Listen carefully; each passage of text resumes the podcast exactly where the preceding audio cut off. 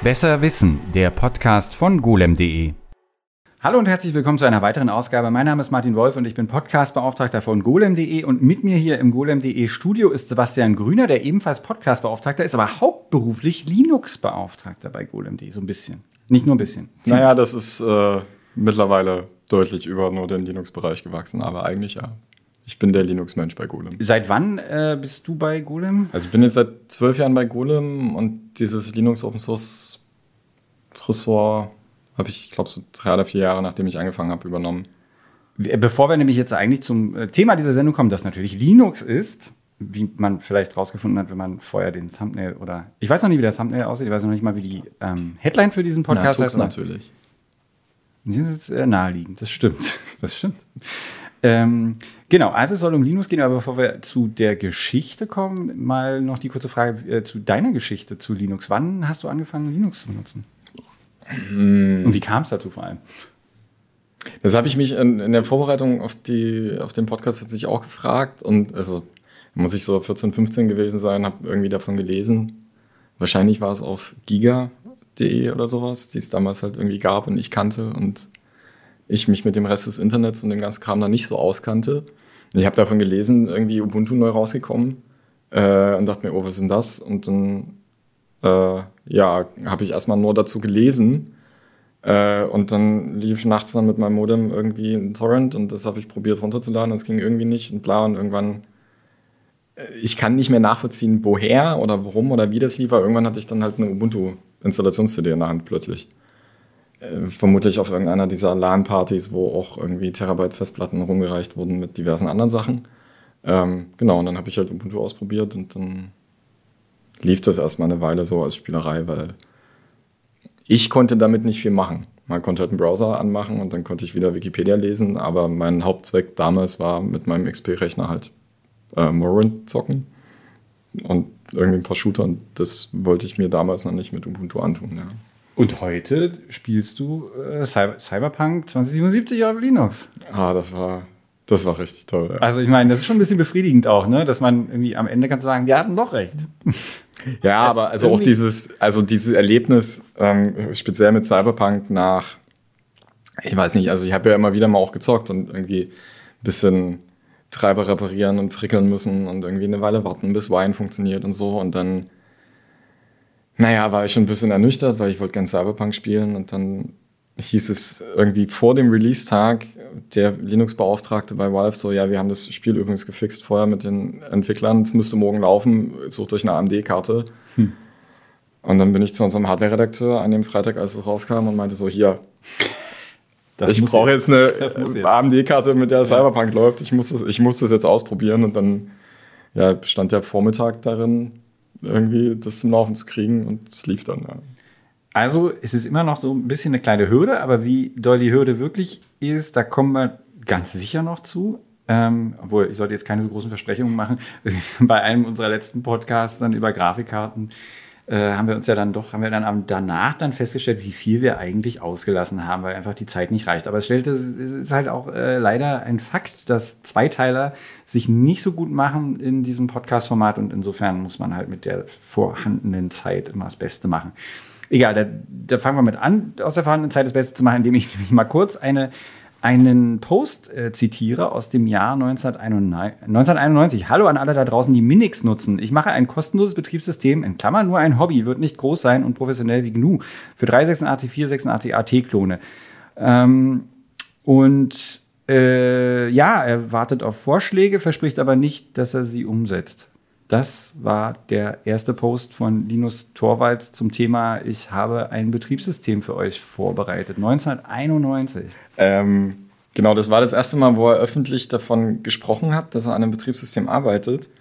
Mhm, äh, genau, ich habe dir, Martin, da vorhin schon erzählt, im April hat äh, Lars Vesenius, ein damaliger Kommilitone, Freund, enger, enger Wegbegleiter der ersten Linux-Jahre von Linus Torvalds, hat so eine Retrospektive geschrieben, wie das dann alles entstanden ist. Und ja, da kommt unter anderem auch vor, dass Linus, während er so in seinen Semesterferien im Kämmerchen angefangen hat, an seinem Kernel da zu arbeiten, hat der irgendwann auf einer Mailingliste rumgefragt, ob denn irgendwer auf der Mailingliste Zugang zu einem POSIX-Manual hat, was er ihm geben könnte, weil er gern was über die Schnittstellenimplementierung wissen müsste und was er dafür alles machen muss und so. Ähm, und da war schon klar, okay, der Typ arbeitet offensichtlich an einem Betriebssystem. Irgendwas macht er da, weil sonst kommt, also sonst braucht ja keiner dieses Manual. Ähm, und das war tatsächlich, also der, dem das dann aufgefallen ist, war Ari Lemke. Der war damals ähm, an der Uni in Helsinki angestellt und auch derjenige, dem wir den Namen Linux zu verdanken haben. Der hat dann halt Linux so ein bisschen gedrängt und gemacht und gesagt, so hier, das willst du nicht vielleicht mal öffentlich machen und so. Und dann ist auch dieses, diese Announcement-E-Mail, die du gemacht hast, äh, gerade erwähnt hast, tatsächlich auch erst nach der ersten Veröffentlichung gekommen. Weil die erste öffentliche Version war auf dem FTP-Server, Ari hat das da draufgepackt und dann war so Version 0.0.1. Und da sollte das auch noch gar nicht Linux heißen, ähm, sondern irgendwie Freaks, Freaks, Buggix oder sonst irgendwas. Genau. Ne? Und um, du hast auch gerade schon POSIX erwähnt, ich habe Minix schon gesagt. Also dieses X da hinten dran ist äh, der Nähe zu Unix geschuldet. Ne? Der, der, also Richtig, genau. Also es, Linux hat halt probiert, sich ein Betriebssystem, Programmierung, Kerne beizubringen, alles Mögliche. Also im, eigentlich war, also das erste Jahr war so, er bringt sich selber bei, wie man sowas machen kann, ohne das Ziel damit irgendwie was zu programmieren. Und in der Zeit hat die Uni halt äh, Unix-Rechner angeschafft und er fand das System irgendwie deutlich besser als das, was sie vorher hatten. Und hat sich mit dem Rechner, auf dem er dann programmiert hat, mit einem 386, hat er sich auch äh, Minix bestellt das gab es damals. Also genau, die Geschichte, das, also da kommen Und, wir jetzt noch hin. Ja. Äh, nee, aber also quasi, er wollte mit dem Rechner, den er sich neu ja, kauft, ja. Den er zum, da wollte er Minix drauf laufen lassen. Das hat aber einen Monat gedauert. Und das heißt, er hatte quasi die Dokumentation, die du mit der Minix-Installation bekommen hast, hat er gar nicht verfügbar. Also hat er halt vorher gefragt, so ja, äh, hier, ich brauche übrigens ein Manual für, wie macht man das eigentlich? Ja. Wie man dazu kommt. Also ich meine, du und ich, wir haben beide relativ früh Computer besessen. Mir ist nie die Idee gekommen, ein Betriebssystem zu schreiben und ich habe auch nicht hinterfragt, was das System, also zumindest in meinen jungen Jahren, was das System macht. Das ist bei Linus Torvalds anders. Der hat schon mit 17 saß er halt vor seinem Rechner und hat sich gefragt, warum ist eigentlich das Betriebssystem meines Computers schreibgeschützt? Also, das ist ja, das war ja damals einfach in einem ROM und man schaltet den Rechner an. Der hatte, hat natürlich auch irgendwie ähm, steckt eine Leidensgeschichte dahinter. Der Mann hatte einen Sinclair QL. Das ist einfach auch ein notorisch schlechter Computer mit sehr schlechter Softwareunterstützung. Also okay, vielleicht habe ich es jetzt übertrieben mit schlechter Computer. Wahrscheinlich in Zwar, einer, also für die damalige Zeit in einem alternativen guter. Universum hätte das ein okayer Computer sein können. Die Software war halt nicht so gut. genau, also das also Ding kam mit Bugs zum Launch. Also ne, also er hatte einfach einen Rechner, der. Aber die CPU war gegenüber den anderen naja, IBM-kompatiblen PCs, die es zu der Zeit gab, ja, aber, überlegen. Ja, aber setz es gegen den Amiga und dann weißt du, was irgendwie vorne und hinten ist. Also das Ding ist einfach ein, aber es ist ein eine, interessanter eine, Querschläger der Geschichte, hat aber überhaupt keinen Erfolg eine Festplatte, äh, 32-Bit-CPU, 4 Megabyte RAM. Du mit deinen RAM-Preisen immer. Der, und, ja. Ähm, also ich glaube, das war halt das, was äh, Linus daran gereizt hat, aber ja, er hat halt genau diesen Rechner dann gegen einen 386er eingetauscht. Und also genau, aber der QL hatte halt auch keine Software und so hat er halt angefangen, selber was zu schreiben und festgestellt, dass er dass er sozusagen einen eigenen Editor da schreiben kann, also ne, um, um, um äh, Programme besser schreiben zu können, weil auch dies, diese Softwareunterstützung war jetzt nicht so unbedingt gegeben. Das war aber auch üblich bei äh, den Homecomputern damals, dass die ohne wirklich richtig gute Programmierwerkzeuge kamen. Da war halt ein Basic drauf installiert, wenn es gut lief. Und ich glaube, das Basic von, vom QL war jetzt auch gar nicht so schlecht. Aber ähm, er hat damals schon festgestellt, dass er eigentlich der Meinung ist, dass es eigentlich schön wäre, wenn er das, das Betriebssystem seines Rechners komplett ersetzen könnte. Was ein Gedanke ist, der jetzt wahrscheinlich nicht so vielen Leuten ähm, kommt. Und er hat den Gedanken aber weiterverfolgt und im Studium an der Uni Helsinki hat er, äh, lag dann praktisch neben seinem Bett ein 700-seitiges Buch zur äh, Programmierung von Betriebssystemen. Also wirklich so ein Standardwerk auch äh, von einem Typen namens ich glaube, das ist hier von diesem Tannenbaum. Tannenbaum, ja. Ja, genau. Äh, den er später, dem er später auch noch über, einen äh, Weg laufen sollte. Und der hat doch aber tatsächlich auch Minix geschrieben, ne? Tenbaum, ja. genau. Und Tenbaum hatte halt Minix geschrieben, ein äh, Unix-orientiertes Betriebssystem.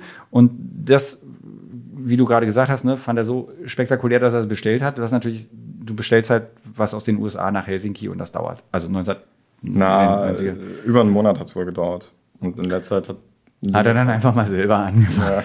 Also, ähm, das ist schon auch wirklich speziell. Also, äh, sich da so reinzusetzen, also, das, also da merkt man schon, dass dieser Typ Linus Torvalds auch wirklich ein spezieller Mensch ist. Ne? Also es schafft auch nicht ja. jeder irgendwie ein Es schafft nicht jeder, also ich glaube, die, die, also quasi die erste Version, die er dann nach ungefähr einem Jahr fertig hatte, das kann man heute ähnlich machen. So, heute vielleicht sogar ein bisschen schneller, weil du für also viele Dinge gar nicht beachten musst. So, er hat halt einfach so für sich gemacht, hatte irgendwie keinen Plan, war in seinem Kämmerchen, konnte so ein bisschen rumexperimentieren, hatte zu der Zeit halt schon extrem viel Programmiererfahrung. Ich glaube, das ist irgendwie was, was heute nicht mehr so ist, was ich ja auch immer wieder in so, wenn es um so Retro-Sachen geht, erzähle, dass du und Tobi zum Beispiel habt ja Basic-Erfahrung und ich ja nicht. So, mein Rechner kam mit einer GUI, ich musste nur klicken, oh, das Spiel läuft, bums. Und bei Linus war das halt nicht. Der ist halt in den 80ern groß geworden, hat den äh, Rechner von seinem, von seinem Opa oder ich glaube, es war sein Opa, also irgendeinen Rechner geerbt. Der war also 12, 13, 14 und konnte dann damit halt programmieren. So in Basic und später halt in dem Assembler für den Rechner. Und ich glaube, wenn du in dem Alter irgendwie allein in deinem Kämmerchen bist, keine Lust auf Sport hast und mit deinem Rechner zufrieden, dann lernt man schon relativ schnell ziemlich viel. Ich sehe gerade, äh, ich habe jetzt, gedacht, weil mich das gar, das hat mir keine Ruhe gelassen, dass du gesagt hast, dass sein QL eine, eine Festplatte gehabt hat. Ähm, nie. Das war einer der Punkte an diesem Sinclair QL, die, die, das Ding halt komplett zum Scheitern verurteilt haben, waren diese furchtbaren Microdrive-Bandlaufwerke. Das war so ein proprietäres Speicherformat, das sich Sinclair also ausgedacht hatte. Festplatte. Genau. Das ist halt einfach ein, ein kleines ähm, äh, Magnetband in einer furchtbar flimsy Packung, das du an der Seite da reinschieben musst und das halt ständig irgendwie ausfällt, kaputt geht und äh, an dem Format, das hatten die halt entwickelt und da haben sie halt dran festgehalten. Aber das war Es gibt auch die Anekdote zu der Zeit, als Linus damit angefangen hat, dass er sich dann so einen Diskettenadapter besorgt hat, mhm. weil das natürlich dann besser lief ja. und er erwartet hat, dass es besser läuft als dieser proprietäre Microdrive. Stellt sich raus, der Treiber dafür war kaputt, also hat Linus sich einen neuen Diskettentreiber. So, weißt du, was man so macht. Und er hat auch keine 4 Megabyte und 121 KB, was damals okay, 19, was, was 84, 85 wahrscheinlich noch irgendwie in Ordnung war, aber auch da der Amiga dann mit 512 und sogar eine Megabyte, also ich, ich sehe den Punkt, wieso, also wie gesagt, ich finde den Computer auch furchtbar faszinierend, aber ich glaube, dass wenn man so ein Ding, also selbst wenn du es geschenkt bekommst, als 12-, 13-jähriger Stippi, das ist ein absoluter Albtraum. Da musst du anfangen zu programmieren, weil was anderes kannst du auch nicht wirklich machen. Aber okay, äh, äh, genügend zur, äh, genug zur Psychologie des Ganzen.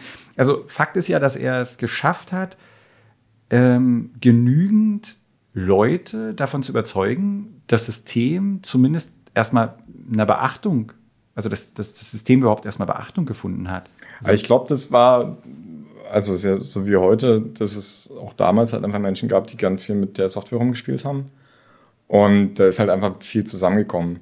Also es war halt ein Kernel, den man dann nutzen konnte, er war frei verfügbar. Jetzt musst du Kernel definieren. Also, also weil, das ne? ist der Kern des Betriebssystems, der sich um die Verwaltung der Hardware-Ressourcen kümmert und eben quasi alles ist, was eine, eine User-Facing, also eine Benutzeranwendung braucht, einfach zur Verfügung stellt. Und genau. heutzutage ist, ist es halt sowas wie eine Speicherverwaltung, irgendwie die ganzen Interrupts von der CPU, die möchtest du auch nicht selber programmieren, du möchtest auch Multithreading nicht selber programmieren, üblicherweise, sondern du möchtest darauf verlassen, dass das Betriebssystem dir das liefert. Eine Prozessverwaltung, Zugriff auf Disketten über einen Treiber, über äh, Festplattentreiber, ein Dateisystem, all so eine Sachen. Hm, das hatte der Kernel damals alles noch nicht. Sondern der war, also er hatte Treiber, aber halt nur für das System von Linux. Und genau, Linus hat halt das angekündigt, meinte, guckt euch das mal an und schon mit dem, ja, naja, wenn ihr wollt, gebt mir da mal irgendwie Ideen und Infos. Ich probiere mal, ob ich das umsetzen kann oder nicht. Und relativ schnell ist Linus dann halt auf die Idee gekommen, das ganze System unter die GBL zu setzen, nachdem man einen Vortrag von Richard Stallman in Helsinki gesehen hat. Der an einem Projekt für ein Betriebssystem saß. Ne? Das, das, das hieß, GNU. beziehungsweise Herd. Ne? Na, Herd war der, Kernel, genau. Also das, Sie GNU, haben das, genau. Das GNU-System, also GNU ist not Unix, also die haben Unix, ein freies Unix gebaut. Mhm. Und das Einzige, was denen zu dem Zeitpunkt noch gefehlt hatte, war ein Kernel. Der aber angekündigt war. Der angekündigt war, der damals auch schon geschrieben worden ist und aber eine zu dermaligen Zeit vorherrschende ähm, Mikrokernel-Architektur hatte, genauso wie Minix. Und naja, aber das war halt eher so ein theoretisches Projekt, das an vielen Problemen scheiterte. Und das, Linus hat es irgendwie geschafft, Leute um sich zu schauen und mit der GPL dafür zu sorgen, dass jeder so ein bisschen was beitragen kann. Und Linus hat zu der Zeit halt schon geschafft, so was er heute immer noch macht, die vor allem die Menschen zu verwalten. Also seine eigentliche Aufgabe ist ja so das, das Code-Herding, wie er selber sagt. Also irgendwie zu gucken, okay, den Treiber pflege ich jetzt nicht ein, damit habe ich Probleme, schreib das bitte neu, ja, das ist toll, das übernehme ich. Ähm, aber eigentlich ist er ja in so einer Menschenmanagement-Position, wo er halt hunderte Maintainer ähm, organisieren muss, den er unterschiedlich viel Das sind die Leute, die den Code sozusagen die den Code pflegen, ne, und beitragen. Genau. beitragen. Und naja, so als 20-jähriger Studi so Mitte 20 war Linus da, hat er das halt schon geschafft. Mit den Leuten zusammen daran zu arbeiten und das ging so weit, dass er, ich habe ja schon von dem 386-Rechner erzählt und naja, der hat damals, ähm, hatte der einen Gegenwert von heute umgerechnet irgendwie weit über 3000 Euro, was für einen Studenten, also selbst mit irgendwie okay fin äh, äh finanzierten Eltern und so, ging halt nicht. Also hat äh, Linus den auf äh, Raten gekauft und meinte so, naja, mit meinem Studijob an der Uni und so, in zwei, drei Jahren habe ich den dann abgezahlt, dann kann ich mir einen neuen kaufen. Ähm, das musste er aber nicht, weil die, zu der Zeit war die Community schon so groß, dass sie einfach Geld zusammengelegt haben und dann quasi die restlichen Raten, die noch offen waren, äh, bezahlt haben, damit Linus seinen Rechner hat. Mhm. Und das war halt 293, da war der 324. Mhm. Und irgendwas muss Linus halt gehabt haben, um genau diese Initialzündung dieser Community anzu, ja, anzustecken. So. Und das ist ja dann auch parallel zu dem, was dieser Richard Stallman gemacht hat, der ja schon lange daran gesessen hat oder lange schon dafür ähm, ne, geworben hat, dass es eben eine freie Software geben muss und irgendwie Manifeste und alles Mögliche und da so einen, äh, sagen wir mal, politischeren Hintergrund hat, wohingegen Linux, äh, Linus gesagt hat, ich will jetzt halt das Ding hier fertig kriegen. Also ne, da, da ist jetzt, also klar ist es praktisch, wenn es eine Lizenz gibt und klar ist es praktisch, wenn ich sagen kann, das ist freie Software und das hilft dem Projekt und hilft mir ne, und äh, die Entscheidung so, aber da steckt jetzt nicht der kämpferische Geist dahinter, den zum Beispiel der Stallman hatte, ne? Also überhaupt nicht. Linus vielleicht ist das aber auch so Teil von dem von dem Charme des Ganzen, dass Leute sich sagen, ja, ist ja cool und ich weiß hier aber genau, das, hier geht's um um die Sache halt. Das ist jetzt erstmal das und das hat, ich muss aber gar nicht weiter drüber nachdenken, wieso ich das mache aus dem großen Ganzen und der Weltgeschichte, sondern ich habe halt Lust einfach beizutragen und daran mitzuarbeiten. Vielleicht ist es das ja. Äh, es war dann auch natürlich nicht alles nur schön, weil die, also schon in den frühen Zeiten von Linux gab es halt irgendwie Streit um und über Linux, ne? Na, also, also der größte halt vor allem mit Tennenbaum, hm. wo es tatsächlich, also der Mann, der das Betriebssystem geschrieben hat, der das Buch geschrieben hat, äh, genau, du äh, hast halt Linux, der hat dann gesagt, Linux ist nicht eine Kopie von seinem Minix, weil es ein zu schlechtes Design hat, als dass es von ihm abgeschrieben sein könnte. Das ist auch bitter. Ja, also Tennenbaum, irgendwie damals Informatikprofessor für Betriebssystemarchitektur ähm, und wirklich damals auch schon angesehen, international in der Community, Minix ein Forschungsbetriebssystem, was von total vielen Leuten eingesetzt wurde, um halt Neuerungen in der Betriebssystemarchitekturentwicklung auszuprobieren. Ähm, und dann kommt halt so ein Typ Anfang 20, schreibt in zwei Semesterferien irgendwie ein Betriebssystemkernel, okay, okay. der halt schon auch echt hacky war und ein bisschen kaputt. Und plötzlich sind da ein Haufen Leute, die sagen so, ey, das ist viel besser als Minix. Und ich glaube, der Tenbaum war dann in seiner Ehre vielleicht auch so ein bisschen angekratzt. Ja. Und ja, in der Zeit des Usenets gab es dann natürlich so einen berühmt-berüchtigten Flame War und die haben sich dann öffentlich über die Architektur auseinandergesetzt und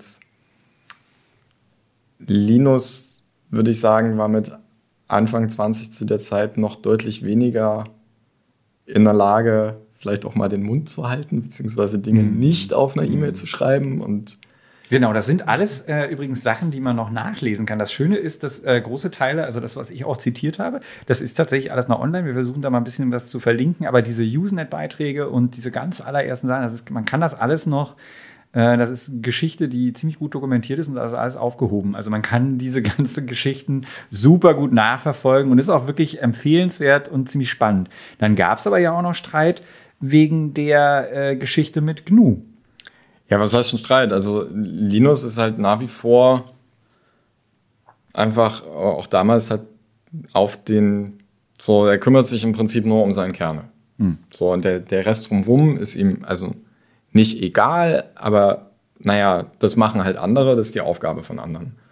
Und äh, Linus selbst hat dann halt einen Compiler auf sein Betriebssystem äh, portiert und die Bash, also eine Kommandozeilen-Interpreter weil das brauchst du ja, um ein Betriebssystem zu benutzen und um das Betriebssystem auch selber zu kompilieren und so. Und dann waren die GNU-Werkzeuge halt plötzlich für Linux verfügbar mit einem nutzbaren Kernel. Und der GNU-Kernel hört war halt weit weg jeder Nutzbarkeit und jeder Installierbarkeit. Und dann haben die Menschen, also Programmierer in der Community damals halt einfach den ganzen GNU-Rest darauf portiert und plötzlich war im Prinzip das, was Stallman als GNU-System sich vorgestellt hat. Und jahrelang daran gearbeitet hat. Fast 15 Jahre seines Lebens dran rangesetzt hat, war dann plötzlich fertig. Aber halt nicht so, wie, wie Stallman sich das vorgestellt hat, sondern weil Leute es einfach zusammengeschmissen haben. Und also ich glaube, aus damaliger Perspektive kann ich schon nachvollziehen, dass auch Stallman sich dann wieder in seiner Ehre verletzt gefühlt hat und auch quasi so ein, sein Lebenswerk so ein bisschen, ja, nicht negiert, aber so verschwinden gesehen hat, weil heute reden halt alle von Linux mhm. und von GNU und Stallman redet halt keiner mehr. Aber das stimmt, das war ihnen wichtig, dass da immer GNU Linux und genau, so, ne? Das war eine ganz wichtige Die haben da zehn Jahre dran gearbeitet und ja. ohne diese ganzen Werkzeuge drumherum hätte auch der Kernel von, von Linux nicht funktioniert. Also was bringt dir ein Kernel, den du nicht benutzen kannst, wenn du da keinen kein Editor drauf laufen lassen kannst, keinen Compiler hast, nix. Aber also ich finde dieses, okay, wir müssen das jetzt GNU Linux nennen, auch deshalb ein bisschen, ähm, naja, also so, das ist eine sehr eingeschnappte Reaktion, weil das System auch schon 92, also ein Jahr nach der öffentlichen Bekanntgabe, ähm, war eben nicht nur noch Linux und GNU, sondern schon damals gab es dann das X-Window-System, was halt vom MIT kam. Und dann hat du plötzlich eine GUI dafür, ähm, die eher aus dem kommt, was wir heute als die BSD-Distributionen sehen, also aus einer völlig anderen äh, äh Hackerkultur. Und die haben quasi alles, was damals an frei lizenzierter Software verfügbar war, einfach da drauf portiert und da hingeschmissen, weil Linus das halt auch hat mit sich machen lassen. So, und da kam dann halt jemand an und hat gesagt, so, ey, dein Kernel ist toll, aber der läuft dann nur auf einer äh, Intel-Architektur, ich würde den gern portieren. Und Linus dann so, naja, okay, kann ich nicht testen, aber wenn du mir sagst, es wird schon stimmen, dann wird das schon stimmen. Dann gib mal den Code her, nehme ich das auf und dann äh, äh, schippen wir das an alle anderen. Und das ist halt so diese Hackerkultur, mit der. Auch interessant, genau. Er bündelt da, also, also genau, viele Leute haben wahrscheinlich Bock oder hatten äh, damals Bock, irgendwie an sowas zu arbeiten, aber wenn man es ganz alleine und von Null macht, ist es ziemlich monumental, was halt Linus nicht abgehalten hat und was auch genau. äh, äh diesen, diesen Tenbaum nicht abgehalten hat und was auch äh, sicher Stallman erstmal nicht abgehalten hat. Aber äh, für die meisten Leute ist es wahrscheinlich dann eben einfacher oder äh, zugänglicher zu sagen, ey, cool, ich, ich kann den Teil kann ich zuliefern. Das ist überschaubar. Das ist ein Teil des Projektes, den ich machen kann. Und hier wird was gebündelt, wo es am Ende dann tatsächlich auch eingesetzt wird. Und ich schreibe das nicht nur einfach so für mich hin und das ist ein Tool, was ich nur benutze, sondern das kann ich halt dann allen geben und das ist dann halt Teil von etwas Größerem. Und es ist schon auch wirklich, genau, fantastisch, dass das so funktioniert. Ne? Also das ohne jegliche ähm, Anreize finanzieller Art oder dass man jetzt sagt, irgendwie, ich muss da jetzt irgendwie ein großes Ding draus machen. Ja, wobei der finanzielle Anreiz zu der Zeit war, dass du nicht Unix kaufen musst. Genau. Ja. ja, gut, aber das siehst du ja nicht. Du, wenn du jetzt sagst, ich schreibe ich schreib jetzt meinen, ich schreibe jetzt einen richtig coolen Editor, weil der Editor, der jetzt äh, da mitkommt, der ist mir irgendwie, da, da fehlen mir bestimmte äh, Dinge, ich schreibe meinen eigenen, dann dann, dann denkst du ja nicht, dass du irgendwie Geld sparst an, weil ich meine, so ein Projekt kann dich ein Jahr deines Lebens kosten. Also da ist dann die Unix-Lizenz. Nee, das ist richtig, aber das, das, das ist ja das Ding. Zu der Zeit, als Linux angefangen hat, hat für das fertige System mehr oder weniger halt nur noch der Kernel gefehlt. Hm. Weil die GNU-Werkzeuge gab es alles schon. Compiler, ich meine jetzt, wenn du, wenn, klar, genau. aber wenn du, wenn du beiträgst, dann, dann hm. ist vielleicht nicht unbedingt der Punkt, dass du sagst, ich spare mir jetzt das Geld für eine Unix-Lizenz, sondern, meinst du, ja? Naja, nicht nur. Also es gibt dann auch diese äh, philosophischen Aspekte und klar gibt es auch diese klassisch technischen Hacker-Aspekte mit, naja, ich mache es einfach mal, weil ich Bock habe, so wie bei Linus. Da ist halt einfach viel zusammengekommen Anfang der 90er. Und was dann natürlich aber passiert ist, ist, dass die Community massiv erweitert wurde durch tatsächlich ich würde jetzt mal an kommerzielle Akteure oder ich würde jetzt mal sagen, Akteure mit einem Hintergrund, die tatsächlich einen, professionellen, also einen professionellen Hintergrund haben, weil die, wie du schon gesagt hast, na klar, die haben natürlich ein großes Interesse daran, dass es ein Betriebssystem gibt, das sie ähm, problemlos einsetzen können und wo sie nicht in irgendwelche Lizenz- oder äh, andere Schwierigkeiten kommen und dass sie selber unter Kontrolle haben. Und da ist ja dann schon eigentlich der Grundstein dafür gelegt worden, dass diese verschiedenen, dass es auch Distrib Distributionen gibt, die einen, einen äh, äh Wobei das tatsächlich auch unterschiedlich war. Also die ersten Distros sind so 92, 93 haben die angefangen. Und also die Idee der Distribution ist halt tatsächlich, okay, wir packen das, wovon ich gerade alles erzählt habe, also das X-Window-System, die GNU-Werkzeuge, den Linux-Kernel und ein paar andere Sachen packen wir so zusammen, bestenfalls auf Disketten, dass ich das leicht installieren kann. Also das ist ja auch eine Art Service, die ich beitragen kann. Und das machen Distributionen heute immer noch. Ähm, wer das nicht möchte, sollte mal Linux vom Scratch probieren. Da wird erklärt, wie man das alles ohne eine Distribution macht. Dauert wahrscheinlich so. Hast du was in deinem Leben schon mal gemacht? Ich, hab, ich möchte mir gerne mal zwei, drei Tage frei nehmen, aber es ist. Ähm, nee, genau. Und also die Distribution, und da ist halt so wieder das Ding.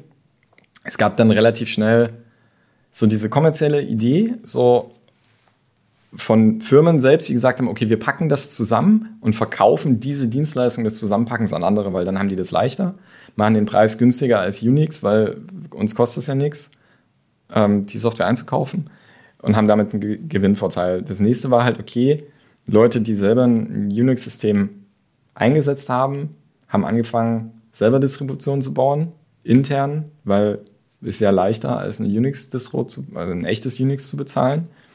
Und dann gab es so community-orientierte Aspekte, vor allem Debian, was es halt immer noch gibt. Die werden jetzt ähm, sind 30 Jahre alt. Ähm, von, von Ian Murdoch gegründet, der meinte so, naja, aber das ist ja, wir haben doch irgendwie weltweit alle dasselbe Problem. Wir müssen das irgendwie schön zusammenpacken und irgendwie verteilbar machen.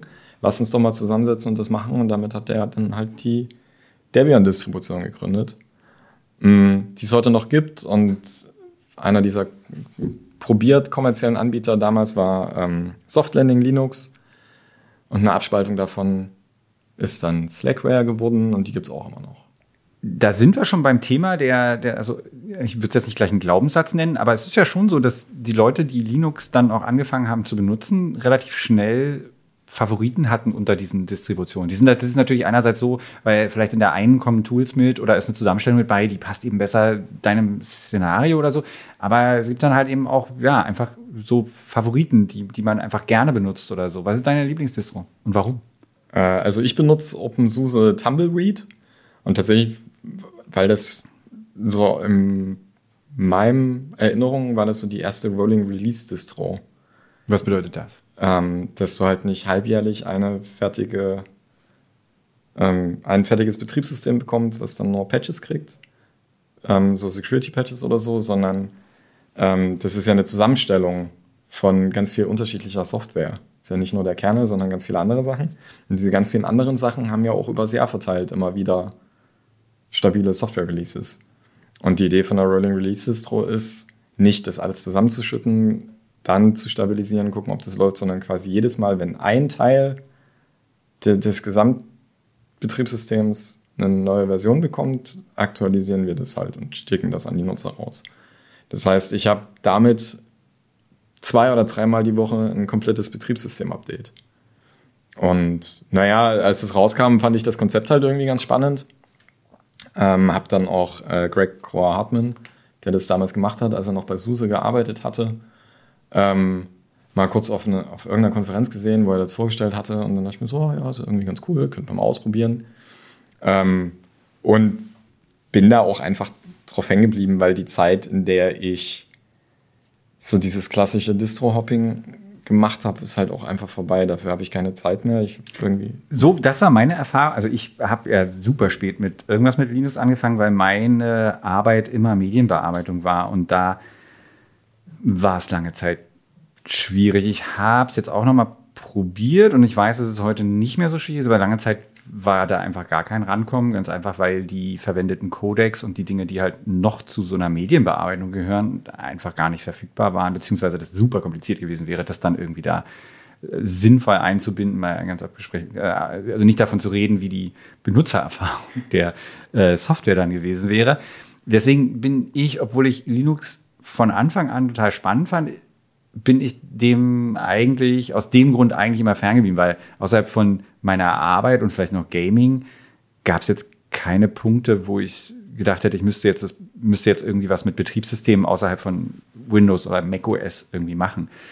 Ich weiß aber, dass Freunde von mir damals äh, irgendwie, äh, auch so Anfang der 2000 oder so gewesen sein, die haben dann, die sind computeraffin gewesen und sind auf diesen einfach genau wie du es gesagt hast, mit Distro-Hopping. Also, ne, die haben sich eine Distribution geguckt und dann fanden sie das toll, ein bisschen hacken und ein bisschen hier was machen und selber äh, sich das einrichten und so weiter. Dann haben sie sich eine andere geholt und dann schwärmte man in den Kneipenrunden davon, was jetzt die Distro Tolles machen würde und ja. wie cool dies und jenes so wäre. Also diese Phase hatte ich natürlich auch und also ich glaube, das war auch einer der Gründe, die mir das Wissen gegeben haben, um am Ende bei Golem zu landen. Mm. Und also das Spannende für mich an dieser Art Herangehensweise war halt vor allem auch die Zugänglichkeit. Also klar, ein Windows-System kann man auch, wenn man da in der Registry rumspielt, irgendwie kaputt schießen und wieder ganz machen und ganz viel tunen und so. Aber irgendwie fand ich diese, diese Unix-Shell, obwohl ich vorher immer nur an der, an der GUI gearbeitet hatte, fand ich dann plötzlich die Kommandozeilenwerkzeuge das fand ich viel logischer. Es hat mir irgendwie viel mehr Spaß gemacht, damit rum, rumzuspielen und irgendwie die ganze Doku zum Kernel selbst zum Beispiel zu lesen oder zu gucken, wie jetzt bestimmte Schnittstellen funktionieren, rauszufinden, dass ich, dass mein Audioausgang zum Beispiel eine Datei ist, die ich auch auf der Kommandozeile auslesen kann. Natürlich kommt Alles auf der Kommando. Natürlich kommt auf der Kommandozeile dann halt kein Sound, irgendwas anders, was auch immer das ist. Das ist dann halt irgendein kaputtes Ding. Aber das Betriebssystem versucht es halt trotzdem darzustellen. Du, aber genau, du sagst es schon, was dann passiert ist, dass man selbst ähm, anfängt, genau, genau wie äh, die Leute, die an diesem frühen, also früh schon an dem System gearbeitet haben, sein System zu verstehen, sein be eigenes Betriebssystem, Betriebssystem, auf dem man arbeitet, zu verstehen, grundlegende Funktionsweisen. Und das ist natürlich bei keinem der proprietären äh, Systeme in, also so gegeben. Und mittlerweile ist es besser, weil die auch bei Windows die Dokumentation deutlich besser geworden ist und die auch erkannt haben, dass wenn sie, dass ein Großteil der Kunden und Nutzer natürlich auch Entwickler sind und die dann entsprechende Fragen haben und so. Aber ja, also als ich bei, bei Golem angefangen habe und dann so Sachen ähm, angefangen worden sind bei Windows, gibt es dieses ReFS, was jetzt tatsächlich nach zehn Jahren Entwicklung vielleicht doch mal veröffentlicht werden soll. Oder ähm, Apple mit dem APFS, was sie auf iOS erstmal, ich glaube, 2014 oder 2015 ausgerollt haben. Mhm, das habe ich mir dann angeguckt. Das sind Dateisysteme. Das sind Dateisysteme, genau.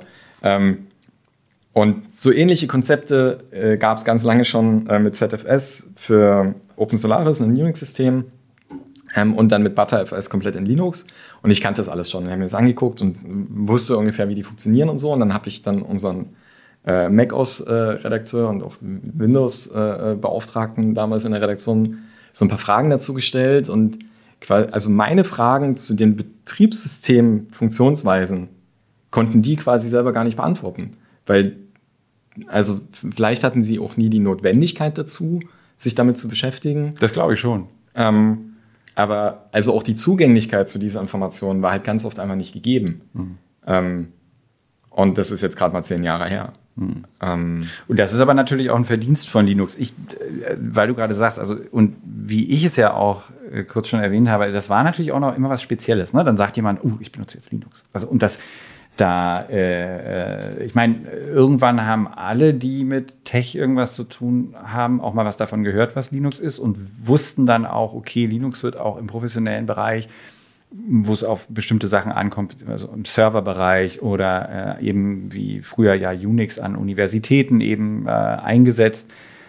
Aber dass man sich das selber auf einem Computer installiert und dann mit diesem vollkommen andersartigen System, für das die Softwareverfügbarkeit ja auch nicht immer gegeben ist, weil die großen äh, Softwarehersteller ja bis heute sich damit teilweise noch schwer tun, einfach Sachen dort zu veröffentlichen.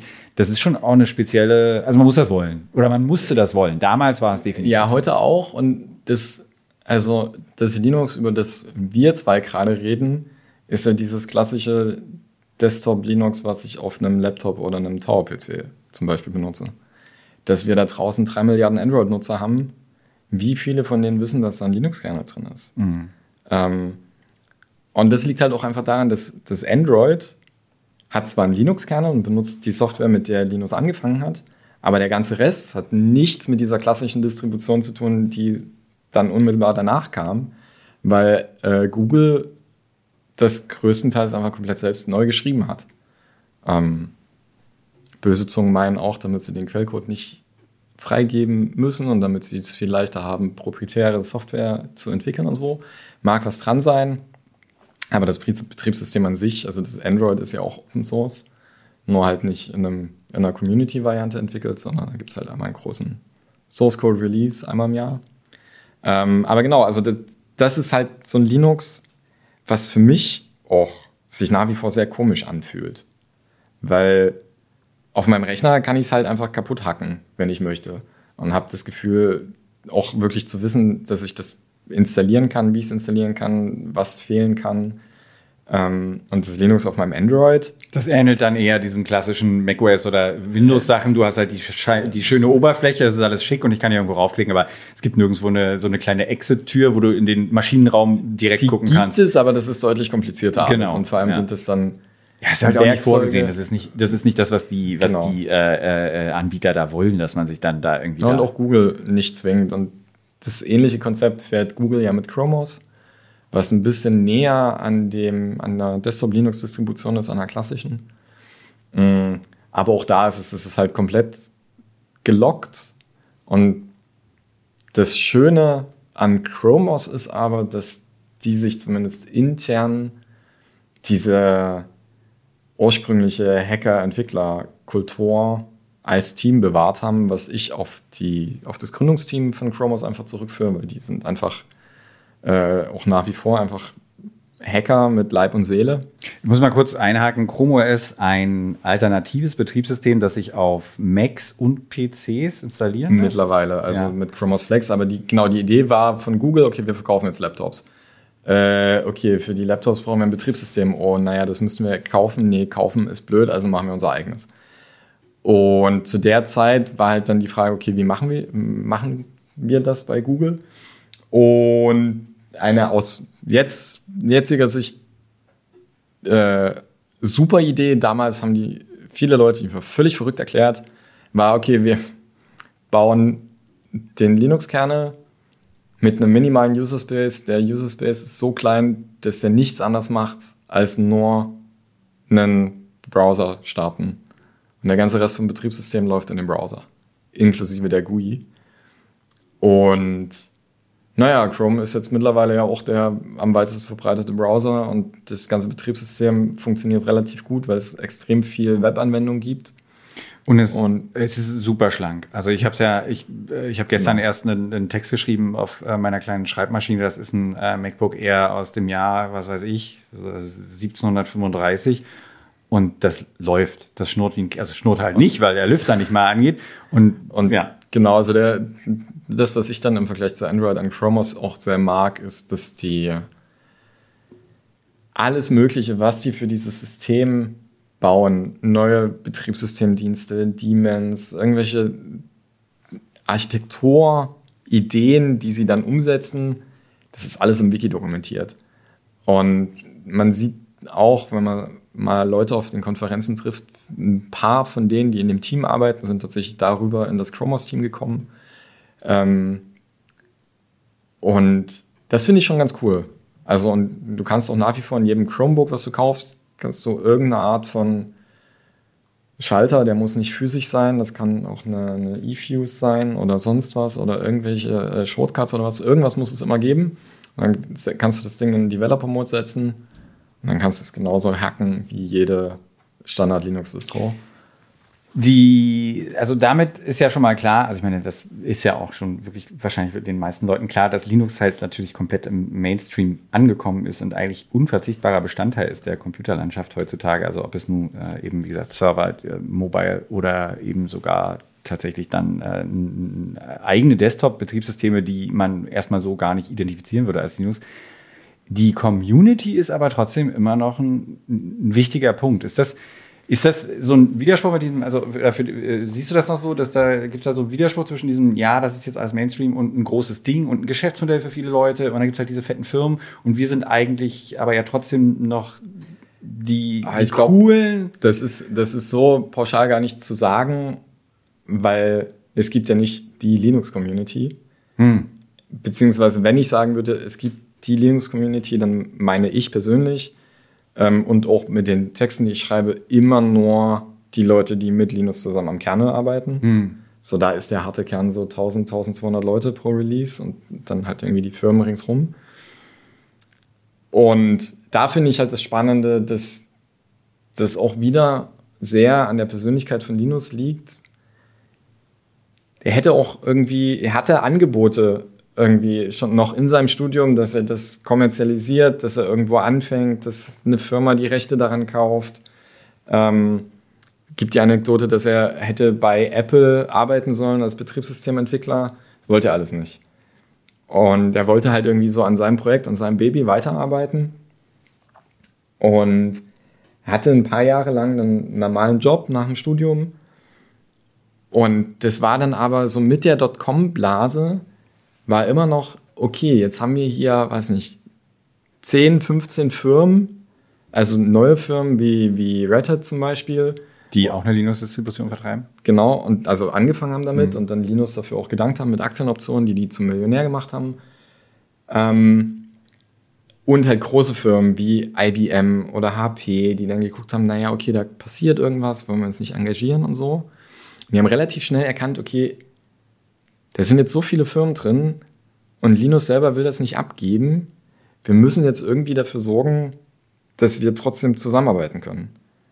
Und das ist halt heute noch so. Also die haben dann Anfang der Nullerjahre erst zwei verschiedene äh, äh Vereine, Konsortien gegründet, dann ist es in der Linux Foundation aufgegangen. Die Linux Foundation hat Linux natürlich angestellt als Chefentwickler vom Linux-Kernel und dann hast du heute hunderte Firmen, die mit unterschiedlichen Interessen an einem gemeinsamen Produkt arbeiten und das auf hunderte verschiedene Arten und Weisen kommerzialisieren. Und ganz oft ist der, also klar, wir haben klassische Linux-Distributoren wie SUSE, Red Hat, Canonical.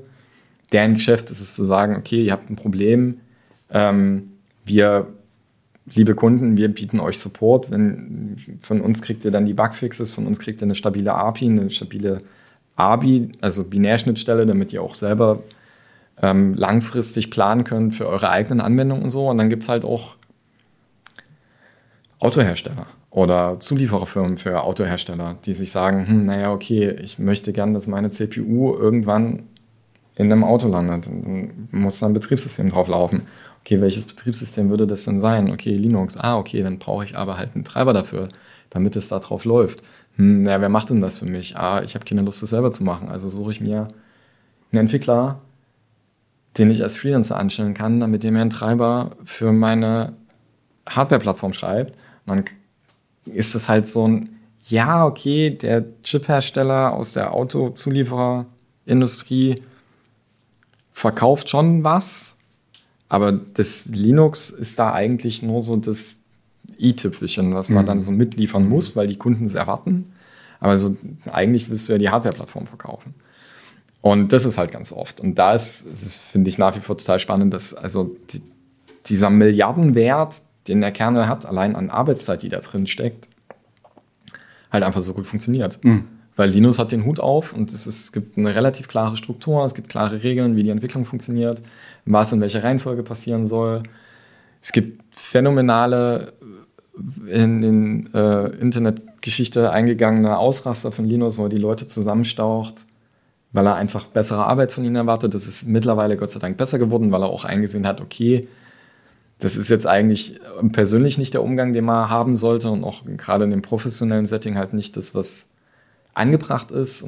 Aber das ist doch ein, das ist ein schöner Bogen, Sebastian. Wir kommen wir zum Ende hin, genau wie am Anfang zu Linus, der seine Sachen öffentlich austrägt. Ne? Damals wie heute, klar, sicherlich nicht mehr alles und nicht jede Mail, aber äh, äh, man bekommt von außen genau, noch also eine Menge mit. Man bekommt eine Menge mit. Also, dass jetzt zum Beispiel Steve Jobs öffentlich ansagt, okay, ja, ich habe vielleicht Probleme mit Emotionen und kann auch ein Arschloch sein und geht deshalb jetzt in Therapie, würde man bestimmten Menschen in der IT-Industrie, mhm. Persönlichkeiten nicht zutrauen. Also mhm. weiß nicht, wenn, wenn Jensen mhm. Hang, der Nvidia-Chef, sich jetzt hinstellen würde und sagen, so Leute, ich mache übrigens seit fünf Jahren Therapie, dem würde das auch einfach keiner glauben. Aber da ist auch das Problem, dass solche und Leute äh, stehen, ähm, stehen ein für, für den Aktienkurs. Richtig. Das Problem hat Linus das ja hat Linus nicht, ne? natürlich Also er nicht. muss, er kann der als muss Person ja agieren, genau, der muss nichts und, und das ist alles in Ordnung, ne? Und er weiß auch, dass dann, irgendwie würde es auch ohne ihn weitergehen, aber es ist. Und dann kann er halt so bleiben, wie er ist. Und, ja. Ähm, das ist natürlich auch charmant. Und bleibt halt auch ehrlich mit allen Leuten. Bevor wir den Podcast beenden, noch ein paar Punkte. Ich möchte gerne wissen, dein Kritikpunkt an Linux.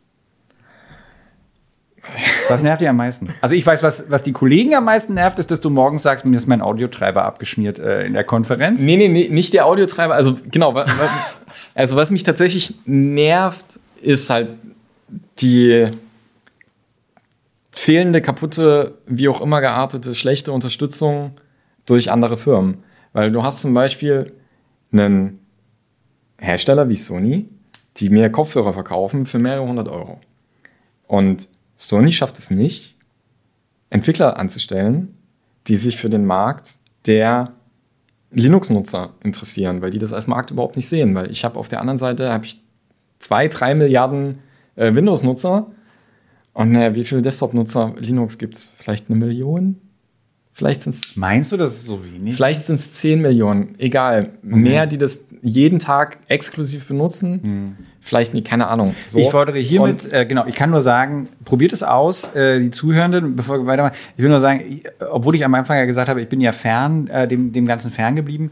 Ich habe irgendwann natürlich auch mal, also rein äh, von der Arbeit aus, äh, um, um eben einen Artikel auch zu schreiben über Medienbearbeitung der Linux, angefangen ähm, und habe mir Ubuntu installiert. Und es war eine sehr schöne Erfahrung. Also das Ganze ist total, also es macht einfach auch, wie du gesagt hast, also, selbst wenn ich jetzt nicht äh, den ganzen Tag auf der Kommandozeile, es macht einfach Spaß. Es ist eine schöne Sache, so ein, es ist so ein, so ein frischer Wind, der dann da durchgeht. Man sollte das nicht mit Stress machen, man sollte sich dafür ein bisschen Zeit nehmen und sich ein bisschen einlesen, gucken, was für eine Distribution passt oder so. Ich kann es nur empfehlen. Es ist einfach wirklich toll und vielleicht entdeckt man ja, also das ist leider bei mir nicht passiert, dass man tatsächlich sein also es ist schon auch befriedigend, glaube ich, wenn man entdeckt, dass man sein altes Betriebssystem ersetzen kann durch das. Also genau das, was Linus, Linus gesagt hat, dass ich mein eigenes Betriebssystem haben kann, ist schon wirklich auch ein befriedigender Ja, Punkt. und also was ich gerade meinte mit den, also diese Kleinigkeiten, die hm. mich nerven mit meinem kaputten Audio, hm. mit meinem naja, kaputten Kopfhörer, weil Sony es halt nicht möchte.